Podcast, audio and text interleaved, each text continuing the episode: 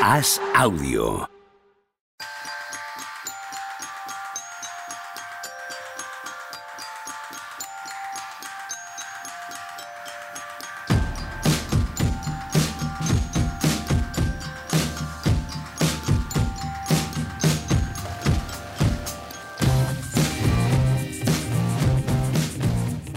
Hola, ¿qué tal? Hoy es lunes 17 de abril del año 2023. ¿Has visto qué gesto juvenil he hecho? ¡Fupa! Ya, Como que vamos a empezar con fuerza y energía y Es alegría. un poco Radio Fórmula. ¿Eh? Sí, total. ¿No? Fernandisco. Pepe Disco. Aquí, quizás. Tenemos nuestra lista de los grandes éxitos del fin de semana en la NBA. Hola, Juan Marrubio. ¿Qué tal? Todo guay tú. Buah, de maravilla.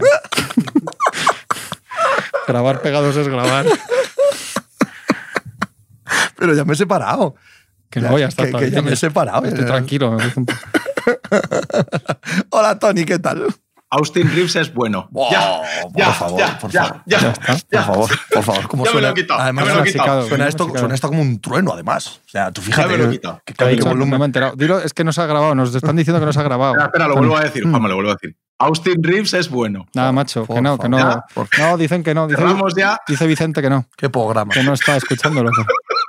Mira, Si esta- mira, mira machicado. Ya se está contento machicado. Llegado me pone pulgar arriba. Si esto es la gran referencia es que- del podcasting en España, ¿cómo será el resto?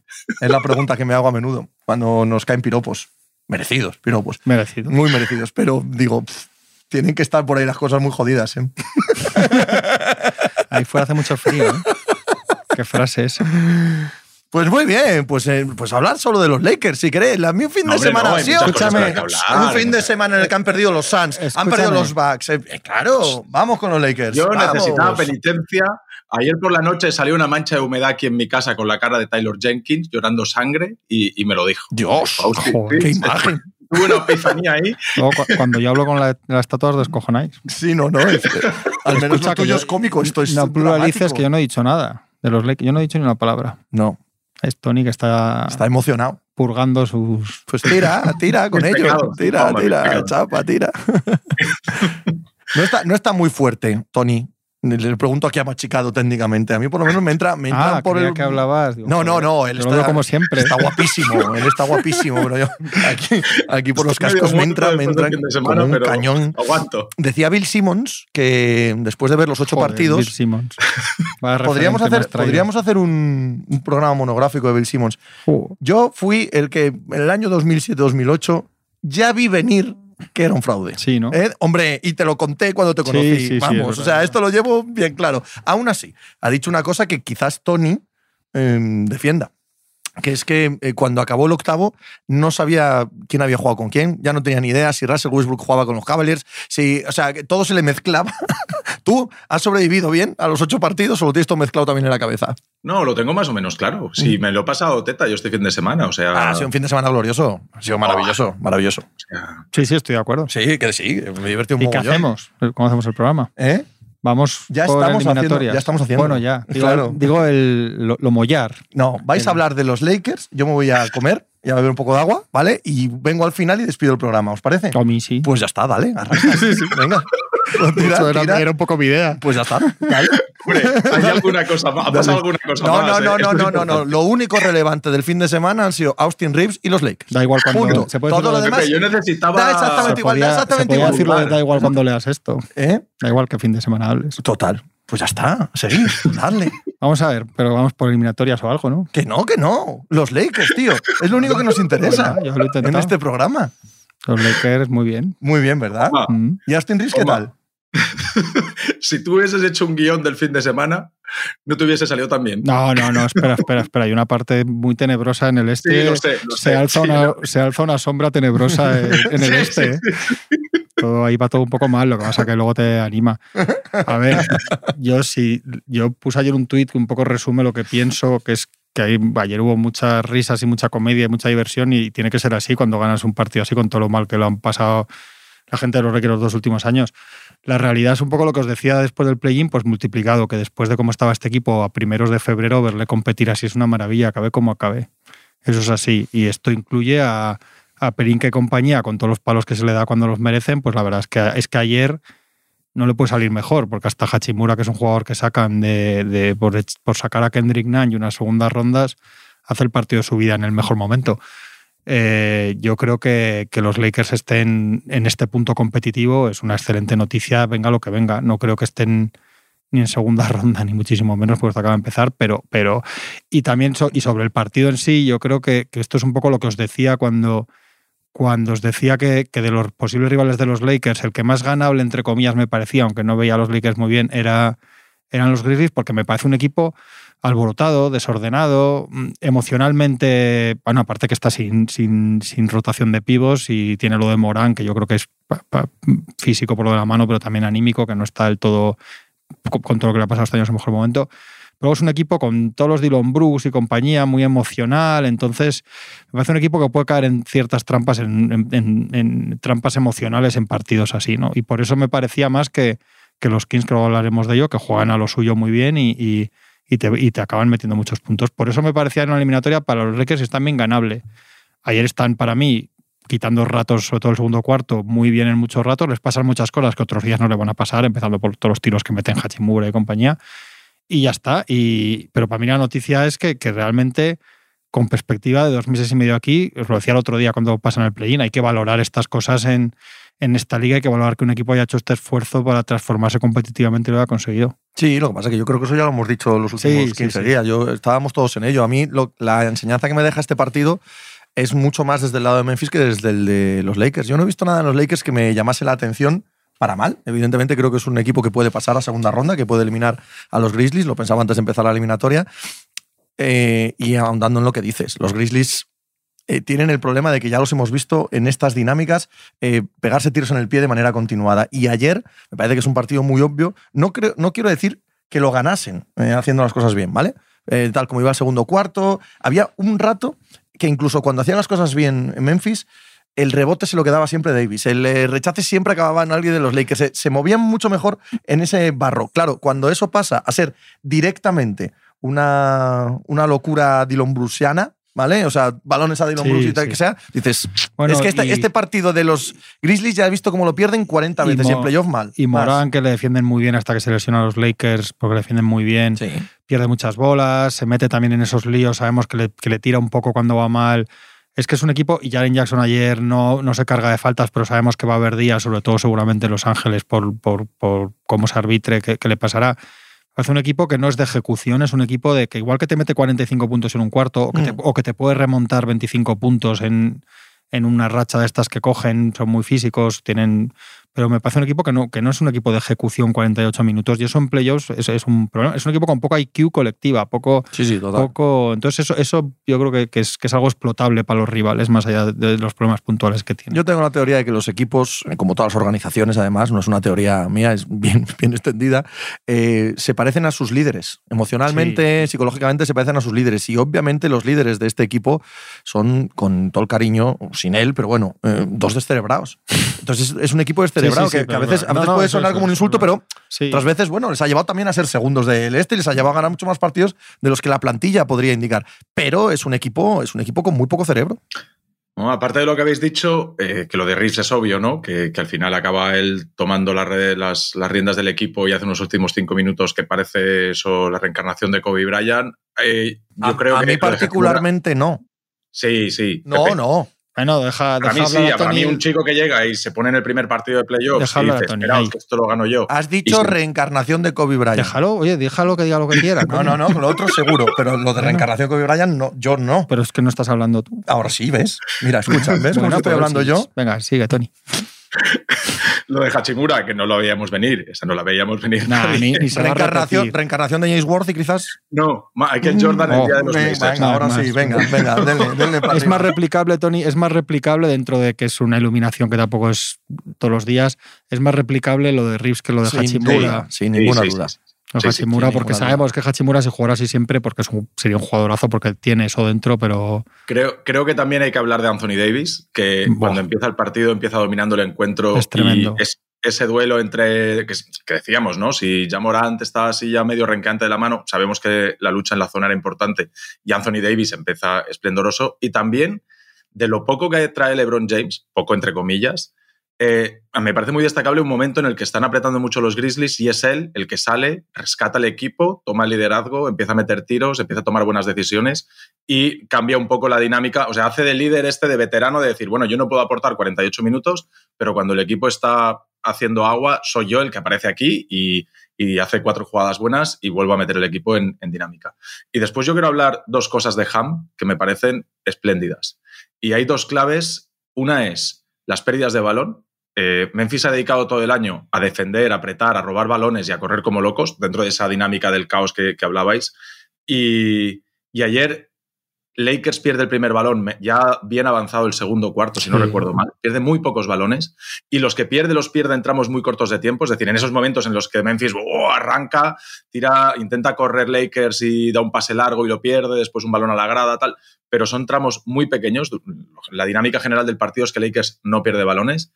Y después, cómo cierra el rebote defensivo, que es otra cosa de las que aporta muy bien ayer Hachimura. Memphis ha estado todo el año promediando 12 rebotes en ataque y ayer coge solo 6 y acaba el partido tirando menos veces a canasta que el rival, que eso es una cosa que pasa muy raro en, los partidos de los Grizzlies. Así que yo... ¿Y cómo cargan el ofensivo? Lo que pasa es que yo ahí, claro, se lo achaco todo a Anthony Davis. O sea, yo creo que la presencia de Davis ayer es, el partido ofensivo, tan superior todo. Una vez más, el partido ofensivo de Anthony Davis es, que es una cosa increíble. un jugador... hay dos cosas para mí de LeBron. De Ese sí que es la reencarnación de Anthony Davis. de, lo, que decía Tony de LeBron, para mí hay dos cosas. Una es que es todo lo contrario a lo que decíamos de los Grizzlies. Es un jugador, eh, sobre todo en estas alturas de su carrera, absolutamente inteligente y que les va a llevar, va a saber llevar las cosas donde, donde para los Lakers sean mejores. Y él sabe leer además muy bien todo, eso, eso lo sabemos, lo hemos visto mil veces. Y otras que yo no descarto que, que o sea, a mí no me preocupaba demasiado los malos momentos que tiene ayer LeBron, porque si os, si os acordáis de los últimos años de LeBron en playoffs, que no y lo juega, él siempre empieza los primeros partidos muchas veces casi que, no es que los dejara correr, pero él siempre dedica, siempre está como más pasivo, se dedica a mirar, a analizar, ¿no? Yo creo que, que irá, que irá diseccionando lo que, lo que necesitan. Ayer penetra muy poco, etcétera, pero sabe apartarse cuando se tiene que apartar. Pero sobre todo yo creo que él va a saber, que él lo hace siempre. Él siempre crece mucho en las eliminatorias de, de entender, leer, ver, no sé qué. Y, ahí yo creo que eso es otro problema para, para, para los Grizzlies. O sea, igual que no me parece replicable lo de Hachimura, que, tengan muchos partidos así, en el tiro, eh, creo que LeBron, por ejemplo, va a, ir, va a ir a más según pasen los partidos. Seguro, seguro. Y Davis va a mantenerse si se mantiene, vaya. No hay duda de, que ese es el punto álgido que pueden ofrecer los Lakers. Eh, está también aportando. El, fondo de armario de los Lakers es muy superior. Viene un poco lo que decías tú del trade deadline, pero no solo por los nombres, sino por el hecho de que tienen mucho más equipo ahora mismo, incluso con los nombres antiguos, con los que se han quedado, porque complementan muy bien con lo que había y los minutos y los roles que se pide de ellos es muy diferente. La primera defensa Morán con Vanderbilt, etcétera, está muy bien.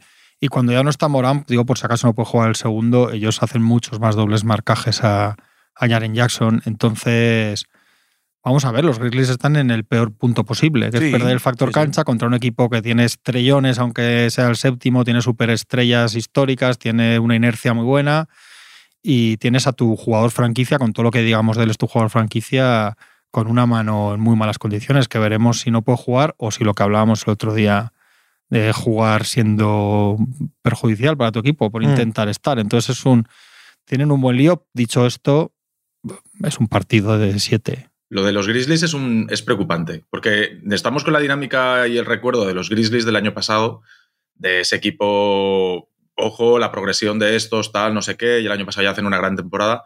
Los Grizzlies de este año están, respecto a los del año pasado, están, evidentemente, ya habéis dicho, sin Steven Adams y sin Brandon Clark, también están sin de Anthony Melton y también están sin Kyle Anderson. Sí. Y con medio Jamorant. Es decir, de los ocho mejores jugadores del año pasado, hay cuatro y medio que no están este año. Es decir, que es que los Grizzlies, después te pones a mirar la profundidad. El año pasado, una de las cosas que hablábamos buenas de los Grizzlies era, tenía como 14 jugadores promediando más de 10 minutos por partido. Es decir, cada vez que entraba uno, fuera de la rotación de los two ways, tal, no sé qué, jugaba un montón. Tenía un montón de gente implicada y, una, y, una, eh, y un roster súper profundo, una rotación súper larga. Y este año no es así. Este año está teniendo que meter ahí a Roddy, está teniendo que meter a jugadores que no tienen nivel para estar jugando una primera ronda de playoffs. Y los Grizzlies, hay que empezar a mirar de verdad lo que son estos Grizzlies y lo que son estos Grizzlies no es ni, ni punto de comparación con lo que era el año pasado. Sí, pero en playoff eso es un factor menos determinante, ¿eh? lo de que tengas una rotación muy profunda. Aquí va a jugar todo el mundo con 7-8 jugadores y a ellos no les va a quedar otra. No les va a quedar otra. Entonces, el destilado de esos 7-8 jugadores es lo que va a acabar siendo definitivo. A mí me preocupan más el hecho de que a Morán no le veo, a Dylan Bruce cada vez le veo más creído en su rol, lo cual es peligrosísimo para los Grizzlies porque es un eminente triple del paquete. Eh, Desmond Bain tampoco está en la situación en la que le hemos visto en alguna que otra ocasión.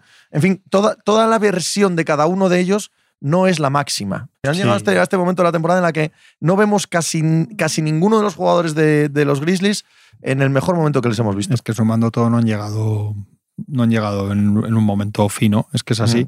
Y luego, si, si, se pierde algún partido ya Morán, que tiendes a pensar que tiene al mejor base suplente de la NBA, que es verdad, pero claro, es que quién, eh, eh, el suplente de Tyus Jones, ¿quién va a ser? Quiero decir, es que, es que el problema en la rotación ya se hace lo que decía Tony, si ya te falta uno, otro, no sé qué, no sé cuántos, y, y Tyus Jones tiene que jugar de titular, es que se te queda, o sea, vamos a ver. Claro, sí. Sí, a ver, a pesar del partido bueno de Aldama, Aldama todavía no es Kyle Anderson, eh, Tillman por muy tal, Nada, tampoco. se le ven las posturas cuando se pone delante de Anthony Davis, sí, sí, totalmente. de pararlo. O sea, es cierto que la, rotación se acorta, pero tú estás poniendo dentro de esa rotación corta jugadores que si tú tuvieses a los jugadores del año pasado estarían fuera de la rotación. Está claro, eso no hay duda, sí, sí, eso es así. Y que no, la, la baza de ellos va a ser que va a haber partidos que van a meter muchos triples, se va a iluminar Luke Kennard y meter a Dylan Bruce el día este que los mete, etcétera, y que los Lakers van a tener días que van a, que van a fallar muchos, que ayer tienen ratos que ya fallan muchos, pero lo que pasa que meten al final que tienen que meter.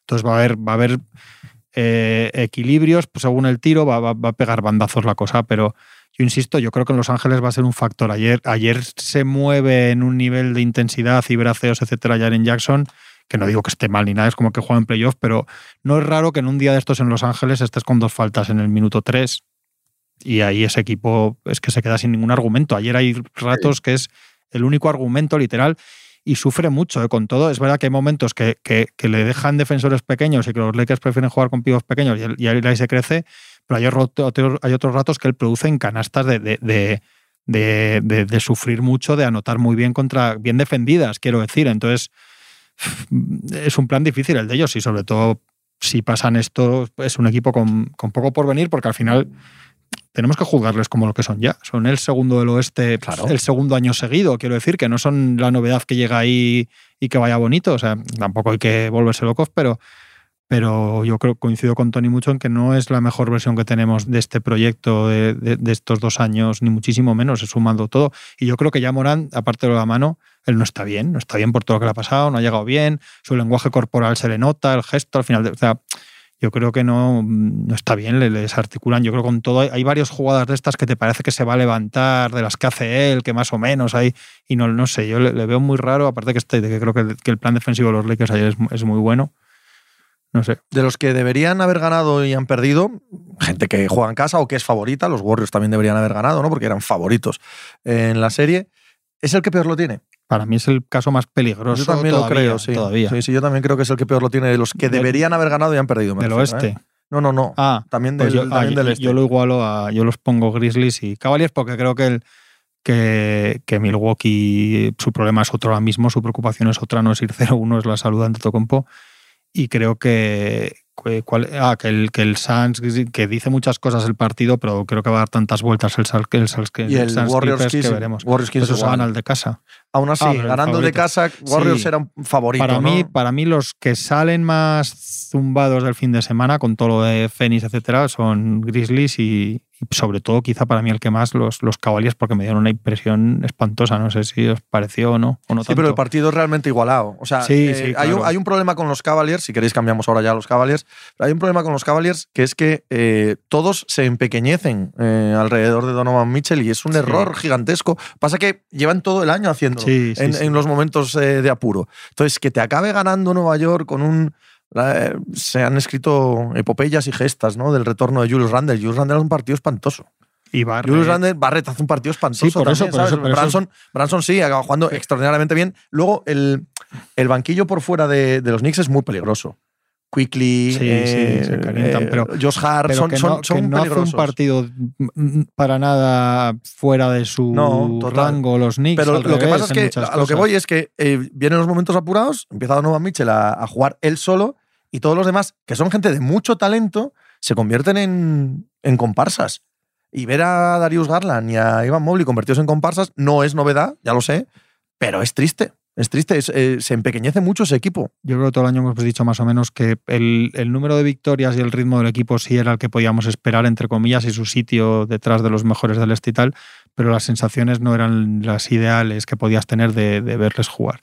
Y se demostró otra vez. Y yo creo que además el, el banquillo es un espanto. Estaba leyendo justo antes de que empezáramos a grabar, hay un periodista de Cleveland hablando, centrándose en el caso de Ricky, que la verdad es que es una, desde que ha vuelto es una absoluta sombra al hombre, Sí. ¿no? De lo que vimos el año pasado, sin ir más lejos, eh, antes de la lesión.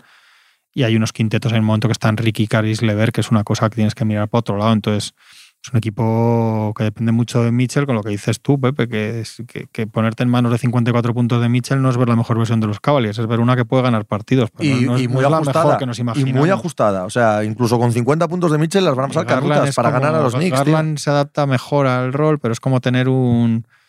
Mm, conducir un, un taxi, un Rolls Royce en un taxi, ¿no? Ah, sí, es un jugador mm, demasiado bueno para. Correcto. Para y ser Mobley lo mismo. Es demasiado el- bueno el para estar allí alrededor de Jarrett y tal. gestor ¿eh? acompañante, ¿no? Pa- Para mí, eh, yo sí que creo que el partido de Randall es importantísimo. A mí me parece que Randall, el primer cuarto, o sea, el, el- el inicio de partido, el cuarto y pico, que Branson desaparece porque tiene problemas de personales, Randall pone 10 puntos arriba a los Knicks y eso es el colchón que después cuando se calienta Donovan Mitchell les mantiene para arriba, por no hablar de la jugada puntual del último rebote, que eso es una cosa puntual.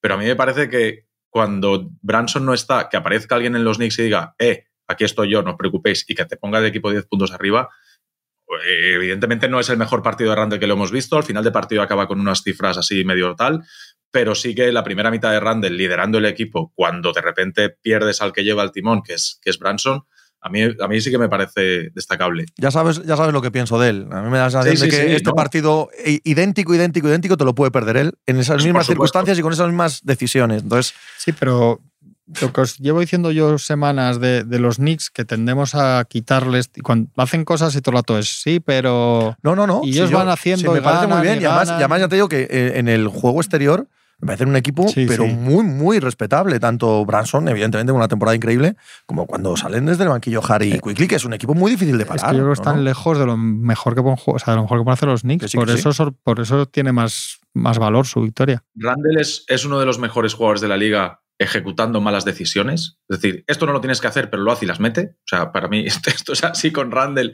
y, y- y lo hemos visto toda la temporada. Ah, Yo creo que también eh, vosotros hablabais del papel de, del general manager de los Kings y tal. Yo creo que aquí hay que hablar de Leon Rose, cómo se saca de la manga Josh Hart en el cierre de mercado eh, por, por- no recuerdo ahora el precio, pero sé que era muy poco y al final acaba siendo Cam, un Cam. Reddish, puede ser. Sí, Exacto, por- exacto, Porque los, Bla- los Blazers deciden quitárselo encima. Sí, sí, total. O O sea, sea, que ¿no? es que- Y el que más pillo está ahí es, es Leon Rose y dice, no, no, pues mira, tráemelo a mí. Igual que hemos dicho la llegada de Hachimura, que sale por Kendrick Nunn y una segunda, pues son movimientos clave que no son estrellones, pero que ha llegado el primer partido de playoffs y tú has ganado el partido, gran parte de ello, gracias a, ese movimiento.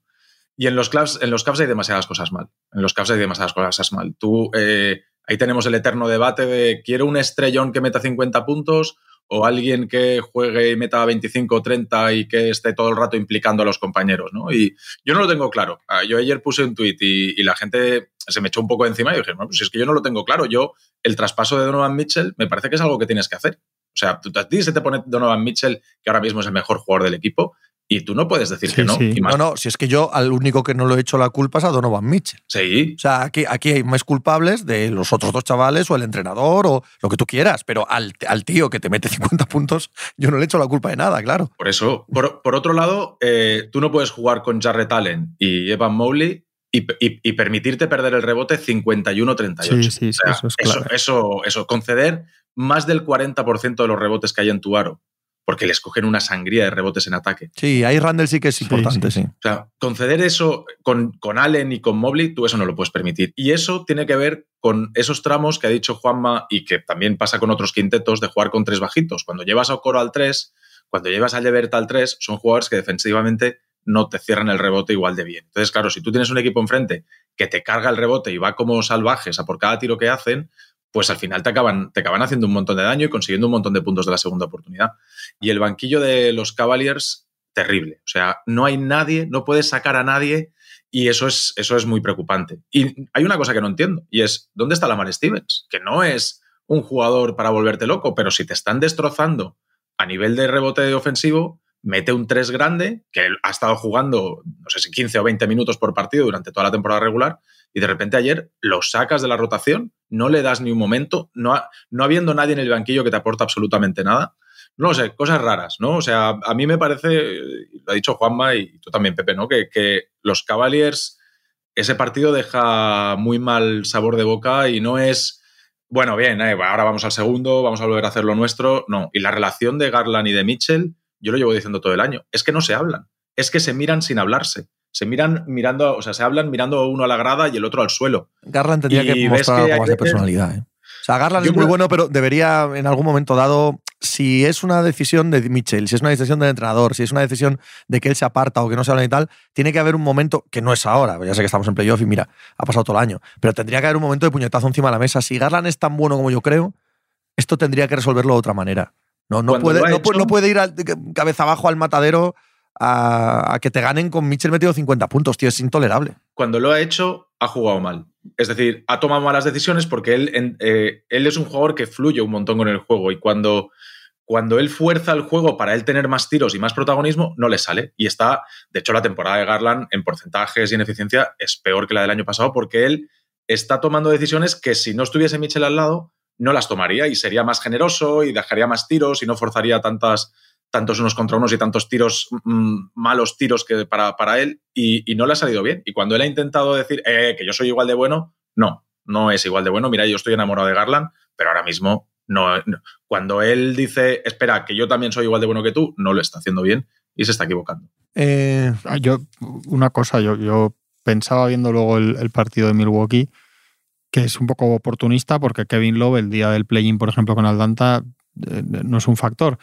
Pero ¿por qué cortan a Kevin Love? Un equipo que, que pierde el rebote, que no tiene ahí veteranos, no tiene banquillo, no tiene tal. ¿Por qué tenías esa necesidad cuando eres un aspirante? Quiero decir, un tío de estos lo sueles cortar porque se quiere ir a un equipo bueno, ¿no? Sueles hacer ahí. Se supone que fue eso, ¿no? Eso nos contaron, que, que había sido de mutuo acuerdo. que- o sea, que- pero- que, Kevin Love se lo había pedido y ellos se lo Claro, habían pero, concedido. pero se ha ido de un equipo de tu, a un equipo de tu rango, además, digamos. Y... Sí, sí, pero Kevin Love yo creo que no te soluciona nada. ¿eh? No, no, es verdad que es, que es oportunista, porque ayer jugaba, jugaba bien Kevin Love y mañana ya no, igual no jugamos en todos los playoffs, pero, pero que es que no tenían, no sé si se podían permitir muchos lujos con su rotación, los Cavaliers, vien- viendo el panorama que tiene. No sé. Lo de Kevin Love es que tú no esperas que el entrenador rival te perdone. Es decir, cuando tú pones a Kevin Love en pista, lo que no puedes permitir es que Kevin Love aporte lo poco bueno que todavía le queda y que tú no los castigues de una manera salvaje. Entonces yo entiendo a Bickerstaff que en aquel momento dice, "Pf, pero si es que yo pongo a Kevin Love en pista y, y me va a coger el exterior del otro equipo y me va a hacer unos contra unos una y otra vez y me, y me va a hacer 70 puntos seguidos como lo ponga tres minutos en el campo. Y es algo que ayer Milwaukee no hace. Entonces, si, si tú no castigas a Kevin Love a nivel defensivo, pues él a nivel defensivo sí que te castiga a ti porque es justo lo que más le duele a, Milwaukee, que es que tú, que tú pongas un 5, que le abra la pista, que obliga a Brook López a tener que estar punteando tiros en la línea de 3 y no a poder cerrar la, la casa, la caseta detrás, cerrando la zona, y más cuando no tienes Anteto, porque cuando a Milwaukee le juegan 5 abiertos, el 5 estándar es Anteto, y si tú no tienes Anteto en pista y tienes que poner a Brook López, pues así, sufriendo y sufriendo como sufrieron ayer. Ojo a la pregunta absolutamente surrealista, ridícula y absurda que voy a haceros. ¿Es peor para Miami perder a Herro que para, Antetoco- para los Bucks perder a Antetokounmpo? Lo digo porque eh, creo que sin Antetokounmpo Milwaukee debería ganar esta serie. No, yo creo que ¿Sabes? Que- Creo que sin Antetokounmpo eh, Para- Milwaukee sigue siendo mejor que Miami. para- Sin embargo, Miami son siete tíos. Sin Herro es que va a acabar jugando extra. yo creo que para la serie sí, lo que pasa que Milwaukee está mirando otra cosa. Hombre, con toda lógica. Claro. Y, y- y, o sea, entended que la pregunta es absurda Sí, en sí misma, sí. como no vas a tener al MVP, pero yo creo que esta no es una lesión que Yanis no vaya a jugar. El problema es que empieza a jugar al 85%, al 80%, que es eh, por todo lo que tiene por delante. O sea que yo creo que esto es algo a seguir. A mí, si no fuera por la lesión de Yanis, me parece el típico partido que a los Bucks les pilla mm, con el pie cambiado de inicio. nah, no parecía partido de playoff. relajados. No parecía el, partido de primer cuarto, el primer cuarto absolutamente Sí, sí. mm, se dejan ir porque Sí, se sienten muy superiores, se les va, no sé qué, luego se lesiona Yanis y se les estropea el, el clima, ya luego van mm, haciendo la goma, pero no, pero están parece que más pendientes del otro. Me parece eso, el típico 0-1 sin mayor tal, más que que al final, por lo que hablábamos un poco, que los hits sin ser estaño nada, nada, nada del otro mundo, el otro día les estuvimos dando palos, pues al final es Jimmy Balder y tal, y es un poco más coñacete que jugar contra otro, pero parece el típico partido de equipo superior que le, le, le pillan dormido en el primer partido, eh, en el inicio de la serie, pero con el asterisco de que como empieza a no estar al 100% Janis. Ah, pero no pueden forzarle aquí. No, pueden forzarle aquí, tío. No, si se ha caído, le duele la espalda y tal, que, pare, que pare. Con Holiday, con Middleton, si Middleton está bien, que también tenemos que verlo. Con López, con Portis, con la profundidad y tal, tienen que comerse estos hits. Si es que es así. Lo de, este primer partido de playoffs, eh, yo creo que en Milwaukee, o sea, no puede ser que todos los años el primer partido de playoffs de los Bucks te deje tantas dudas. Y llevamos, no sé si son tres o cuatro temporadas seguidas, que el primer partido de playoffs de los Bucks siempre es un caos de ver a Anteto pegándose cabezazos contra la defensa rival, eh, de, volver a ese juego de Giannis de cuatro abiertos, de Middleton sin el balón en las manos, de Holiday sin el balón en las manos, todo Anteto para adentro, falta en ataque, para adentro, pérdida de balón, para adentro, pase a la grada. Y todos los años pasa igual. Y sí que es cierto que, bueno, es verdad, como nos pasa todos los años, los hemos lo hemos normalizado. Pero no puede ser que el primer partido tú dejes tantas dudas como deja ayer Milwaukee. Y sin Anteto, eh, yo diría que sí a la pregunta de Pepe, pero sin Anteto ya el duelo es Butler Middleton, Adebayo Holiday. O sea, ya no es eh, sí que es cierto que cuando te vas al tercero, al tercero, claro, y más sin Hero, te vas al tercero de Miami, no sabes muy bien ahí a quién poner. Y si llegas al séptimo. No, pero el tercero es Brook López. no, no, pero no solo eso, sino que. Claro, que es que Miami, son seis tíos. Seis tíos y uno tiene 49 años, ¿sabes? Sí. Pero, pero ya no lo veo tan claro. Es decir, si no juegan Teto, eh, el Butler Middleton Adebayo Holiday, eh, hay que yo creo que hay, hay, que jugarlo. Y lo de Anteto, yo creo que no debe ser mucha cosa, pero a mí me resulta muy extraño, sabiendo ante todo cómo es, recordemos la lesión esa de la pierna que pensábamos que se había partido la rodilla en, sentido inverso. O sea, que Anteto diga no voy a jugar un primer partido de playoffs en el segundo cuarto, porque una cosa es que en el tercer cuarto estás 18 puntos arriba y dices no voy a forzar, pero que en el primer partido de playoffs Anteto diga, o los médicos, no vamos a forzar, porque ahí hay, Anteto se ha caído de espaldas y tiene la zona del coxis inflamada. Mm, a mí me parece que es, vamos a ver qué pasa para el segundo partido. No ha salido nadie a decir, no, no, va a jugar, sino que está cuestionable y todo va a depender de cómo le bajen la inflamación del golpe. Entiendo que no hay nada más, porque le hicieron pruebas y, dijeron que no había nada en los rayos X, pero sí que me parece significativo que en el segundo cuarto y con el partido y, y con Milwaukee abajo, y con Milwaukee abajo, eh, Anteto no vuelva después del golpe. Eso, quiere decir que el golpe no es nada, el golpe es algo. Sí, yo desde mi desconocimiento, eh, cuando dicen que no ha salido nada negativo en los rayos X, o sea, nada positivo, ninguna rotura, eh, bueno, pues respiran, aliviados. Pero mm, la hostia tiene que ser considerable. O sea, desde, ya digo, desde mi desconocimiento debe ser como un moratón gigante, ¿no? En la zona de, madre mía, lo que duele esto. y yo no esperaría cuando no vuelves a jugar, no lo vuelves a intentar en el prepartido, yo no esperaría que estuviese disponible para el segundo partido. Otra cosa es que te pongas 0-2 y bueno, claro, si hay que forzarse fuerza, pero que van a ir con mucho, mucho tiento y debe ser algo serio, ¿eh? algo gordo, dentro de que es un golpe y no una rotura. Debe ser de golpes muy serios. Yo creo que va a jugar. El segundo, puede ser, puede ser. Es que si lo hubiesen ganado, igual no, pero si lo palmas. Sí, sí, yo creo que. Eh, a ver, es lo que es obvio que sí creen que hay un gran riesgo, pero yo creo que va a jugar. Yo creo. Yo ni idea. sí, sí, no vamos. Cero idea. No... Obviamente, cuando no hay rotura, siempre puede jugar, claro. Pero como bien decías tú antes, tienen que mirar a medio plazo. Milwaukee no está aquí para eliminar a Miami, ¿eh? Milwaukee está aquí para otros temas. Está claro, eso está claro. Es una zona delicada y ahí pasa ciática, todos los nervios que van hacia las piernas y tal. Y, si no hay daño estructural, muy bien, pero la inflamación ahí tiene que ser grande y él tiene que andar, o sea, tiene que estar fastidiado. Y hay más cosas malas que hablar de Milwaukee. Es decir, ayer eh, desaparece de la rotación Pat Conajon, nadie aportando nada, aparece Matthews, aparecen allí jugadores que que no Grayson Allen no aporta tampoco nada, y tú de repente sacas de la rotación a un tío que te ha jugado, pues otro, como Lamar Stevens, que no es eh, nadie que... Pero mira, Hachimura ayer cambia el partido en los Lakers, lo hemos hablado. Y Josh Hart saliendo desde el banquillo también te cambia el partido. Pues bueno, pues jolín, si no tienes buena dinámica y si hay jugadores que te han jugado todo el año y han sido parte sólida de la rotación, y es cierto que llega a playoffs y acortas las rotaciones, todo eso lo sabemos pero acortas las rotaciones y juegas con dos o tres, han de ser dos o tres que te aporten. Si no te están aportando nada, jolín, dale oportunidad a otros jugadores que, han estado jugando todo el año. Sí, sí, yo, yo es que tiendo en este, en este caso sí que tiendo a pensar que es un, día horrible, es verdad, como sí que es cierto lo dice Tony, que yo no recordaba que, no es la primera vez que les pasa esto al empezar playoffs, pero creo que no hay suficiente con ese equipo para no para esperar a ver algún partido más, porque supongo que, que estaban el pillo de siesta y muy confiados. A mí sobre todo me da la sensación de estar demasiado confiados y a veces no te sale lo demás luego cuando quieres, cuando empiezan los partidos así. Entonces veremos. Pasa que, claro, mm, este fin de semana ves también por rival, etcétera, pero ves a los Celtics y a los Bucks y es inevitable, aunque sean primeros partidos de primera ronda, es inevitable que no vayas midiendo porque esto es, es, imposible entre, entre aspirantes y la sensación de los dos es muy distinta, pero, pero vamos a ver, vamos a ver. La sensación de los Celtics, como la de los eh, Sixers, como la de Denver, bueno, yo es el único que no he visto, el de Denver, porque.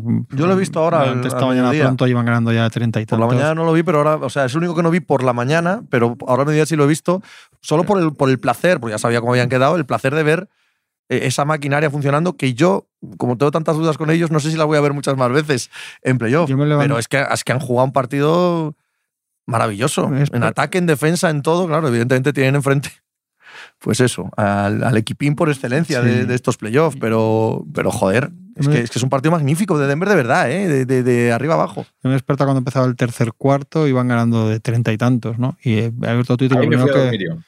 Pues yo justo ahí. pero no estabas en directo. Sí, pero hombre. ¿Mandas a la peña a la cama? No, sí, tengo una norma en el que más 23, a partir de más 23 el partido nos vamos a dormir. en cualquier momento. Pues te has perdido muchas remontadas.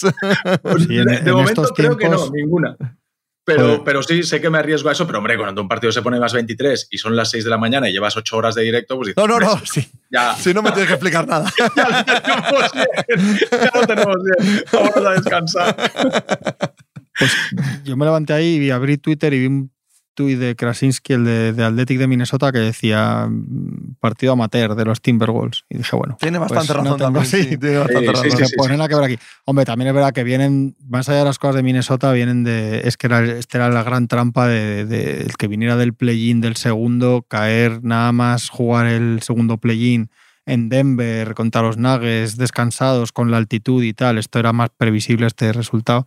Ahora sí que vas a esperar. Esto es que yo creo que esta la de los Celtics son son las dos eliminatorias por rivales sin narrativa ninguna, más allá que pasen desgracias, que esperemos que no, no. ¿Y la de Filadelfia no?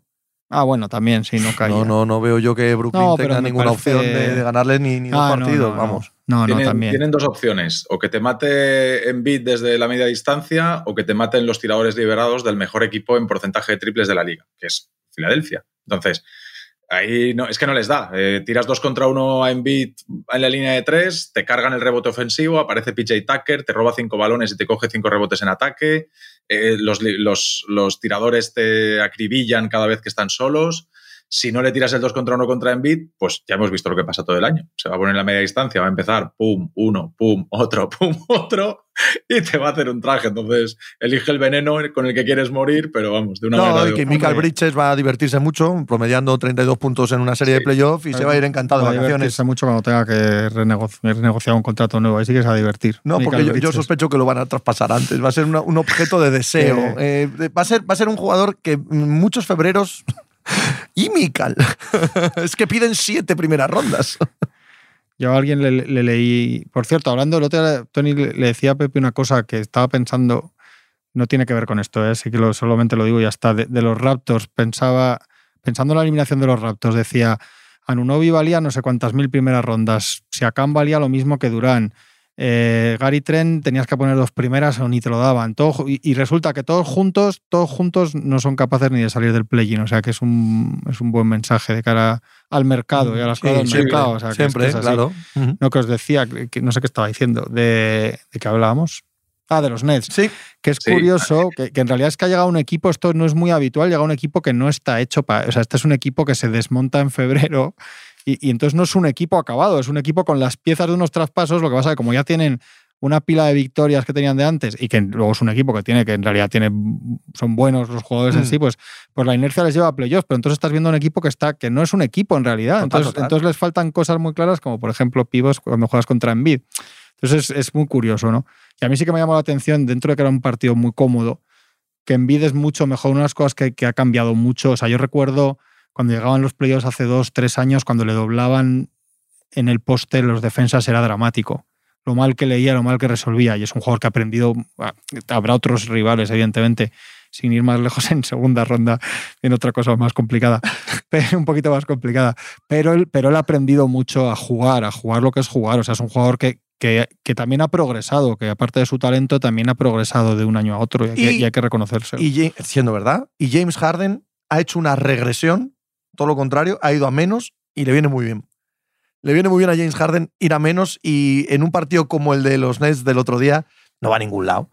Pero ese saber que aunque tengas un rival a tus pies y puedas hacer un día estadísticamente brutal y tal, no forzarlo, no necesitarlo, meter luego los triples que tenía que meter el tercer, el último cuarto, el pasito atrás ya, pero gustándose cuando tenía el partido sentenciado, también habla bien de él. En este caso, por todo lo contrario de Embiid, ¿no? Por, por saber entender los pasitos, pasitos atrás, que ya digo, lo ha hecho durante todo el año, no es novedad de este partido, pero en un partido en el que podría haberse lucido lo que le hubiese dado la gana, demuestra, creo, que, que está muy centrado en, en, lo que tiene que ser este equipo ahora mismo. Mi sensación con Embiid y con Harden es que no quieren gastar ni una caloría de más sí, en esta Sí, puede ser también, sí, sí, sí puede ser también, sí. Lo mínimo, lo mínimo, lo mínimo, lo mínimo. O sea, no quiero ni un tropezón, ni un moratón, ni un arañazo, ni, ni, ni, una gota de sudor de más para esta eliminatoria. Que la gane, la, nosotros vamos a ponerlo justo, que aparezcan los demás, que nos lleven aquí a segunda ronda y en segunda ronda ya lo damos todo y, y todo y lo que casa.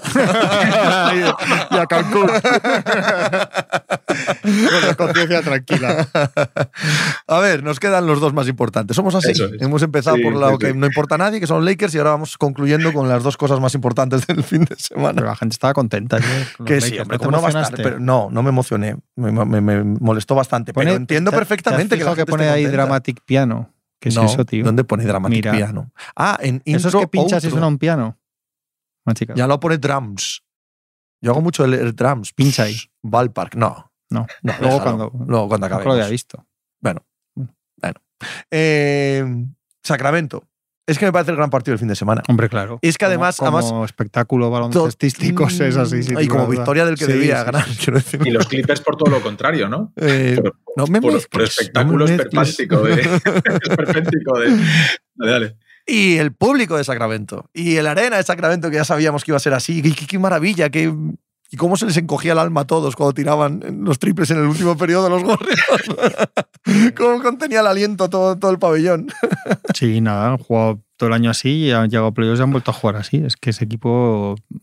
Yo vuelvo a lo de antes, por eso decía que, que me parecía que todo el mundo se centraba mucho en jugar contra los Kings. A mí me parecía mejor jugar contra los Grizzlies. Me parece que es un equipo que tiene un plan, que es verdad que solo tiene uno, es verdad que igual no le dan toda la eliminatoria, pero ese plan es buenísimo y en ataque es un equipo extraordinario. El otro día hay muchas cosas que todavía pueden hacer mejor. Hay muchos jugadores, Keegan Murray y compañía, que no están en sus números, en sus porcentajes. Y es un Tiene equipo... flexibilidad Mike Brown, ¿eh? Para moverlos en sí, el partido. pero, Ojo, no, ¿eh? Y que te mete. Que, pero, que otro le hubiera costado más. Es un equipo que de una manera u otra te llega, te va a meter 120 y tantos puntos. Es alucinante. También a los Warriors.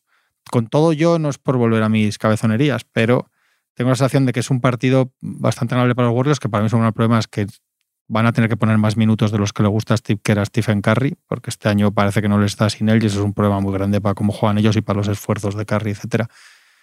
Pero creo que, que, el gran problema para mí con todo lo que hay de tiros y tal es el para los Warriors es el rebote, ¿no? Es una cosa en la que yo creo que es difícil que les pillen más por ahí y creo que va a ser muy difícil que ganen partidos en San Francisco. Entonces, si te centras en la eliminatoria, para mí esta es la, la eliminatoria que menos puede influir, entre comillas, que salgan 2-0 porque creo que se pueden ver 2-2 y o sea, creo, creo que, que, es la que menos sentencia ha quedado, aunque suene, si mañana está 2-0 los Warriors abajo, el campeón, etcétera, es tremendo como, como hecho, pero que no está, pero que más allá de eso, más allá de eso, es verdad que, que es una, la noche más feliz en casi 20 años para Sacramento Kings y fue una maravilla verlo todo. Yo no sé quién va a ganar, ¿eh? de verdad. O sea, porque voy a decir muchas cosas a favor de Sacramento, pero no quiere decir que crea que va a ganar Sacramento, porque aquí yo, de hecho, eh, el fin de semana qué pocas cosas me ha resuelto el fin de semana con todas las cosas que han pasado. Pero, pero para mí sí que han demostrado que tienen otra versión. Eh, Sacramento ha sido un equipo que ha jugado súper colectivo todo el año a través de Sabonis y el otro día te gana un partido a Hero Ball. A, aquí tengo yo a mis dos jugones, a jugarse unos contra unos contra la grieta del rival. Siendo el este segundo Monk. sí, sí, sí, sí, sí, es así. Eso es así. sorprendente. aquí le leí una comparación que me pareció muy acertada, que decía que Malimón se está convirtiendo en Lou Williams. Mm, es buena esa. Es buena, sí. no, sé a quién se lo leí. Se lo un periodista americano, no recuerdo a quién, pero sí, dije, hostia. Yo, y, esto me recuerda, tío, lo que yo disfruté de aquel equipo de, de Kentucky, de Darren Fox y de Malik Monk, pero había un punto que me rechinaba porque solo jugaban por turnos. O sea, el día que jugaba bien Fox, jugaba muy mal Monk. El día que jugaba bien Monk, Fox, Fox no existía. Me sorprendo a mí mismo, una década después, en de la NBA, sintiendo, sintiendo que, que, todo ha ido mejorando y que ahora pueden jugar los dos a la vez juntos y bien. Y digo, coño, ¿cómo hemos evolucionado? ¿Cómo hemos cambiado? A mí, a mí me parece un, factor importante porque cualquiera de los dos eh, te impide poner a Jordan Poole en pista. Eh, porque, porque van a por él. Eh, en todos los ataques van a por él una y otra vez, una y otra vez, y te obliga a tener a Wiggins, a Peyton y a Dante Vincenzo todo el tiempo en pista. O sea, o mucho tiempo en pista, porque con estos tres tienes que defender a los otros dos. Y con Clay, la verdad es que hay que hablar de. Para mí, Clay ha hecho a nivel defensivo uno de los mejores partidos desde, desde que volvió de la lesión. O sea, me, tuve una sensación de. Al final se le hace largo el partido, es verdad, el desgaste en, el último cuarto se ve superado, pero los tres primeros cuartos de Clay le veo con el culo abajo defendiendo, eh, parando a las, las penetraciones de los, de los Kings. Y es cierto que, como ha dicho Juanma, seguramente vamos a ver más implicación y más minutos de carry, más uso, más tiros, más protagonismo, más carry de base. Que era dicho que no, ¿eh? Que era dicho que no. Pero, pues bueno, pues si es así. Y, para esto es cabezón el tío, porque sabe mm. lo que hablamos siempre. Él pone muy nervioso a la gente de los Warriors con esto y. Porque él, siempre valora que es mejor que juegue seis minutos fresco que nueve de último cuarto. Ah, tiene toda la razón. Sí, pero. Sí, pero hay momentos supernova de carry, hay momentos ah, supernova de carry, tío, que, igual solo funciona porque no está 45 minutos en pista, ¿sabes? Claro. Y esos momentos son de 15 puntos. Sí, sí, sí. Y de acabar los partidos, ¿sabes? Pero este año tienen menos lujo, menos margen. Sacramento sí que puede mejorar una cosa y es meter en juego a Sabonis, el jugador ah, alrededor del que. Es que va a suceder. Y que Keegan Murray tenga buenos partidos va a suceder también. ¿sabes? Es que Sabonis está muy esquematizada la defensa de los Warriors para Sabonis. ¿eh? No sé si hay. Y cabe, está por ahí anda Draymond Green. O sea, es un, es un, toro, es un toro para Sabonis muy gordo. Ahí hay, hay muchas cosas hay muchas cosas a tener en cuenta, pero sobre todo esto, yo creo que el hecho de que todo el juego pase por Sabonis y de que Sabonis esté con confianza, sea agresivo y sea un factor relevante en el partido, para mí eso es fundamental. Hay otra cosa difícil y es que al final, quizá en Sacramento pase, pero como ha dicho Juanma, seguramente en, Oklahoma, en Oklahoma digo yo, en, Oakland no. No, San Francisco, en eh, Oakland tampoco. eso, eso, es verdad que se ha movido allá. Eh, los tires libres de Malik Monk. Eh, al final acaba tirando, no sé si 13, 14 tiros libres o por ahí, metiéndolos todos bueno, al final son 12, 13, 14 puntos que se llevan por ahí los, los Kings en un partido apretado. Pero no sé el impacto que puede tener Len a lo largo de la eliminatoria. Ayer también hay que hablar bien de, de Mike Brown, del que pensamos que va a ser el entrenador del año. Llega al primer partido de playoffs y ve que Sabonis no funciona y en lugar de jugar como ha jugado todo el año, con pequeños, con Lyles al 5, etcétera, eh, mete ahí a, Len, vuelve, deja de perder la, la batalla de los rebotes eh, es un jugador, pues, pues, pues, eso, otro Hachimura, peor, porque Len sí que estaba prácticamente fuera de la rotación. Y, lo meten y es un jugador con impacto y que le da un poco de apoyo en el rebote defensivo a los, a los Kings. Y yo he visto muchas cosas buenas y en los Kings hay muchas cosas todavía que pueden mejorar. Sí, sí, yo también. ¿eh? Y con lo de Brown y la cintura y que los que no estaban funcionando no volvieron luego a salir o tuvieron menos minutos o menos impacto de lo que solían tener en partidos de temporada regular, me pareció muy no sé, muy em, con mucho flow el partido de, los Kings, tanto en decisiones como en ejecución, como en lo que ellos son capaces de hacer. Pero no quita que al principio, por ejemplo, sobredefendían por completo la línea exterior y permitían unas carreteras interiores de la leche. Y al final, incluso, aunque con el, eh, sistema defensivo eh, más ortodoxo, ¿no? menos, menos exagerado, seguían concediendo triples y tiros liberados a los Warriors, que todos sabemos que, dos de cada tres palguá. Sí, sí, dos de cada tres palguá con esto. Por supuesto, no es quitarles mérito, no es quitarles opciones, como bien dices tú. Pueden ganar, ¿vale? Son un equipo que pueden ganar a los Warriors, pero es un partido que, que, los Warriors eh, tienen otras tres oportunidades para Sí, ganar este sí. partido. Porque Es que lo sabe- normal es que en San Francisco no pierda ninguno. Es que esa es mi. Claro, esa es mi eso Y es. eso es lo que tengo yo en la cabeza, que es muy difícil que gane uno Sacramento allí, que de cuatro tiros en, en Sacramento de los Warriors. Y luego yo creo que hoy es hoy, ¿no? Este es hoy. sí. Sí, hoy, hoy yo creo que se va a ver. Yo creo que los Warriors sí que sabemos que cambian mucho, o sea, que van a que van a tocar cosas, no igual de cambiar cosas, pero mm, digo de la rotación, etcétera, pero sí de ciertas actitudes y, y ciertos ajustes, eso lo han hecho siempre, por eso siempre acaban saliendo a flote. Es que mi sensación es, en resumen, que aunque van 1-0, el que se juega, el que tiene un órdago hoy es Sacramento. Es que yo tengo esa sensación. Pero tienes razón. Yo creo que si, Creo que sale- tienes si salen 2-0, Sí. nadie, hasta que no vayan a San Francisco, porque a mí esta mañana había gente que me decía, wow, 2-0, y les decía, 2-0 suena muy, muy impresionante, pero 2-1 no. Van a ir a San Francisco y si gana el primero, oye, que igual gana Sacramento y gana 4-0, pero lo normal es que si gana el Sacramento, se pongan 2-1 y con 2-1 ya dices, bueno, ya están aquí Que los sí, que sí, Warriors. que sí, que sí. Y sin embargo, si hoy ganan los Warriors, casi todos decimos, ya está. Correcto. Entonces es curioso que van por delante y sin embargo, pero claro, es lo que te pasa cuando esto no es de mérito de ellos, es que, es que han tenido la desgracia de que Total. imagínate que te, que te caen a ti estos Timberwolves a los Kings, pues pasan, pues pasan con una mano a Total, total. ronda. a- a- a- cien- Sí, es un equipo 100%. excelente, es que lo has dicho tú, es flow la palabra, es un equipo que. que, que- que Pero tiene tienen la plan. ventaja, esa ventaja no es baladí tampoco, la misma que estás diciendo tú. Que saben que dependen de sí mismos en Sí, casa. sí, sí. En casa. Ellos ganan en. Sacramento No, y, y que- están, están Y en la siguiente sale, ronda. Que les sale. Y que Sacramento ha sido el equipo que más partidos ha ganado de visitante eh, de toda la conferencia. ¿eh? O sea, que es cierto que Warriors, también el, el récord de Warriors en casa es, es excelente, eso es así, pero que si hay alguien que te va a tocar las narices jugando como visitante, es Sacramento Kings. Sí, pero no en San Francisco, ¿eh? Y no en Ya, ya, playoff. ya, Yo ahí estoy con Juanma. ¿eh? O al menos hasta que no lo vea. Sí, ¿eh? Que sí, luego que vamos luego- al tercer partido, lo gana la 4-0, prórroga y ya está, ¿vale? Pero Y ahí entra el factor Sí. Draymond Green, Todo, Ca- hombre. Caleb Sí, Roca, sí, Caleb sí, sí, Roca, sí, sí. presión, que sí, que sí. Stephen Curry. este, lo que dice Stephen Tony, Curry. va a tirar 12 tiros libres Malik Monk. Sí, sí. Vamos, en, en No, seis años que juegue en San Francisco, juntos tiran 12 tiros libres allí. Y acabamos con la eh, con la barbaridad de Phoenix y de Kevin Durant. Podemos. eh, es un poco lo de Milwaukee también, ¿eh?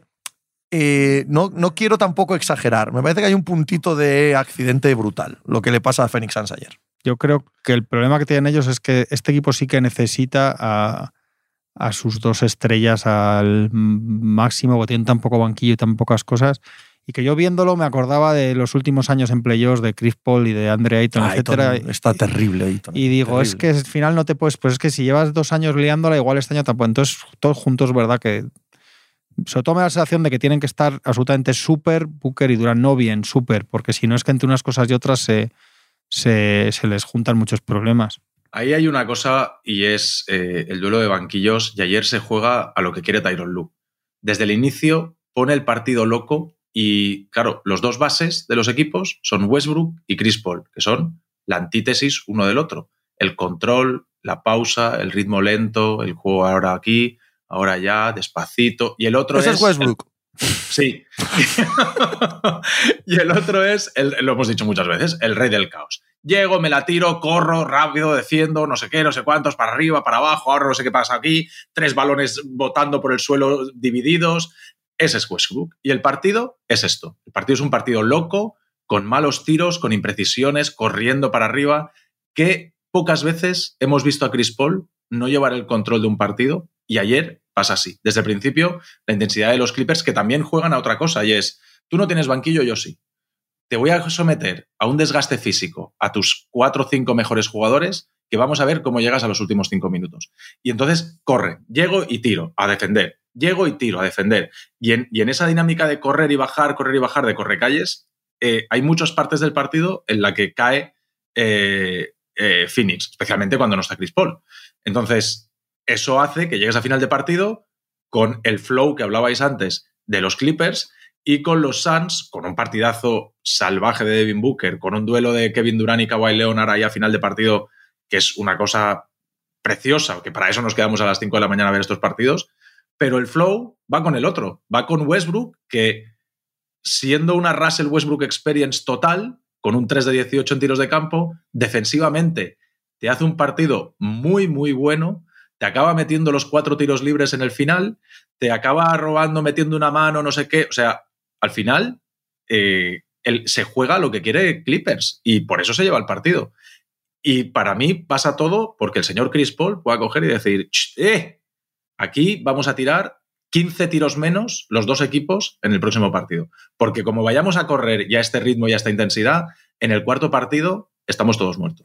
Yo no sé si todo pasa por ello, porque creo que hay más factores ahí de Clippers que, que fueron importantes. Y los has dicho tú, vaya, el banquillo, ¿no? Terrence, Brand, Terrence Mann y Norm Powell y, en fin, que salían y se comían cualquier cosa. Es que el banquillo, el banquillo de del Suns Fénix es es- cero, es no, no, no hay más. Y luego, y luego, que no pasemos por alto, que el partido de, el partido de Kawhi es, es kawaiesco, ¿eh? Y ese no necesita ni ritmo, ni que las cosas callan de su lado, no. Él coge su balón y dos, dos, dos, dos, dos y sígueme. Sígueme, querido mío, que allá vamos. Y de esos, de esos tampoco creo que los puedo hacer mm, siete, siete días seguidos, ¿eh? No, y que juega, yo el problema para Kawhi es que juega 42 minutos y pico. Hombre, y que tiene que jugar así.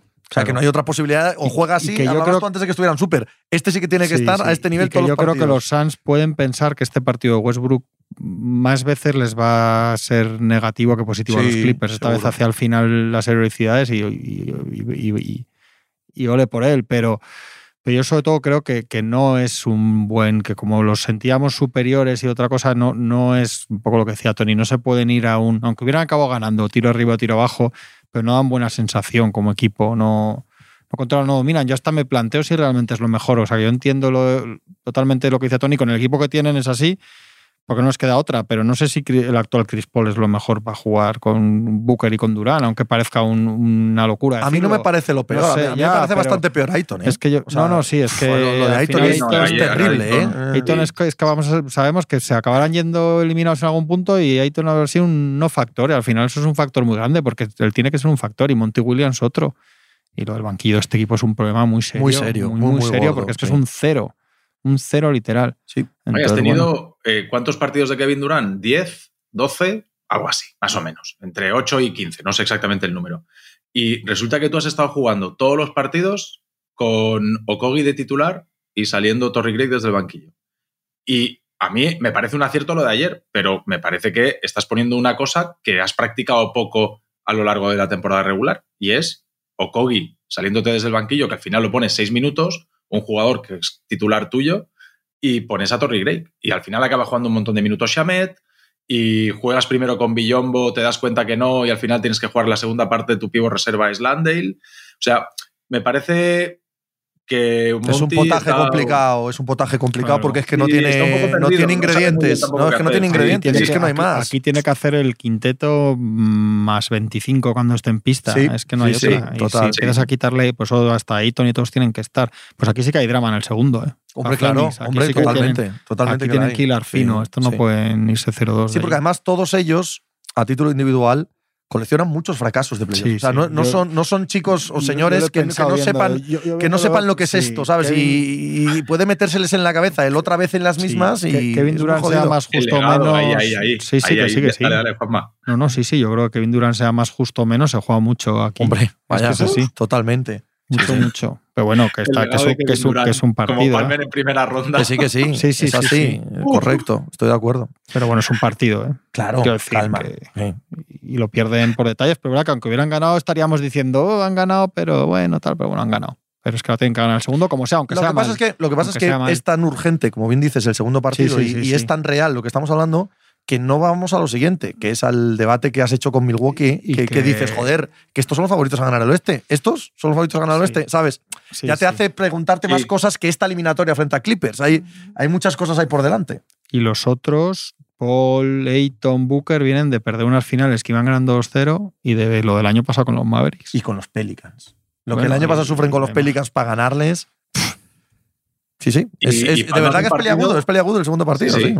Y, y palmas un partido con Kevin Durant 27 y Devin Booker 26, ¿eh? O sea, que no. No, los no, que tenían que estar necesitan ahí más. Necesitan, 10, Claro. necesitan Ne- 20, necesitan pu- 40. 20 Sí. puntos más ahí. Sí, sí. Sí, sí. Entre los dos. Mínimo 20 más en ese saco. Es que es tremendo. Y, si Y no- eficientes. Sí. En fin, eh, nada, pues, lo a vemos y es el mejor equipo del, del oeste. eh, acabamos como de lo que hemos visto. cerrando Claro, el círculo. No, no, no ha jugado mejor que Denver, me vas a perdonar. Ni que Sacramento. Probablemente ni que ¿Contra Golden quién ha State jugado Warriors. Denver? Contra los Wolves. Mira los Wolves, los Lakers en el play-in. Qué imagen fabulosa. La de la prórroga, dices. Sí. Hala, el jueves más. Hasta luego. Un abrazo. Hasta luego.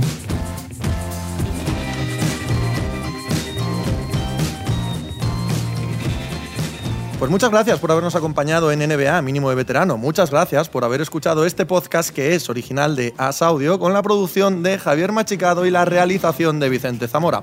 Síguenos en redes sociales arroba asaudio para no perderte nada y recuerda que puedes escucharnos en la sección de podcast de as.com, en la aplicación del diario As o en tu plataforma de audio preferida. Un saludo de Pepe Rodríguez con la compañía de Tony Vidal y Juan Marrubio desde la redacción del diario As.